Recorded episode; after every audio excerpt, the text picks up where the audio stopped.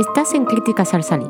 Luis López nos habla de Alma Mater, visionada en los cines Kinépolis de Alicante el viernes 13 de abril de 2018.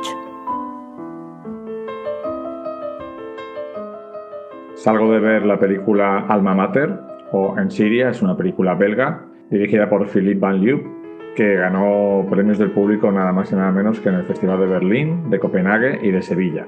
Es una pequeña pieza de cámara ambientada en la guerra de Siria. Eh, prácticamente toda se desarrolla en un piso de un edificio de vecinos donde una familia pues está resistiendo en ese bloque, son prácticamente los únicos que quedan rodeados de francotiradores y de toda la guerra. Eh, además se suma a este grupo de personas eh, la vecina del piso de arriba, cuyo marido ha escapado intentando encontrar una manera de salir de allí y es una película que yo valoro, me parece muy interesante, creo que con muy pocos medios consigue transmitir la sensación de estar en mitad de una guerra asediado en tu casa sin poder salir, pero no es el tipo de cine que a mí realmente me llega.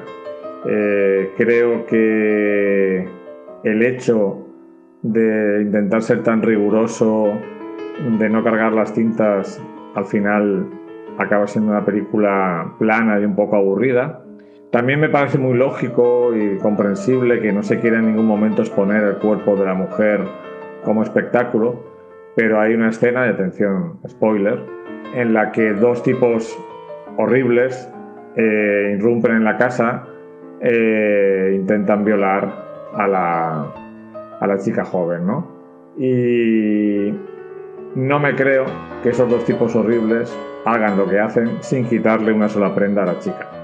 Eh, no es creíble porque esos, esos tipos son deleznables, son basura humana y no se van a andar con los miramientos que se muestran en la película.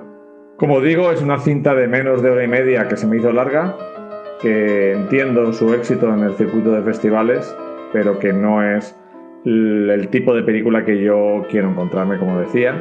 No por el tema, sino por el tratamiento. Eh, yo creo que cualquier tema se puede tratar con más fuerza, con más vigor, y esta es una película un poco apagada. Le doy un 3 sobre 5.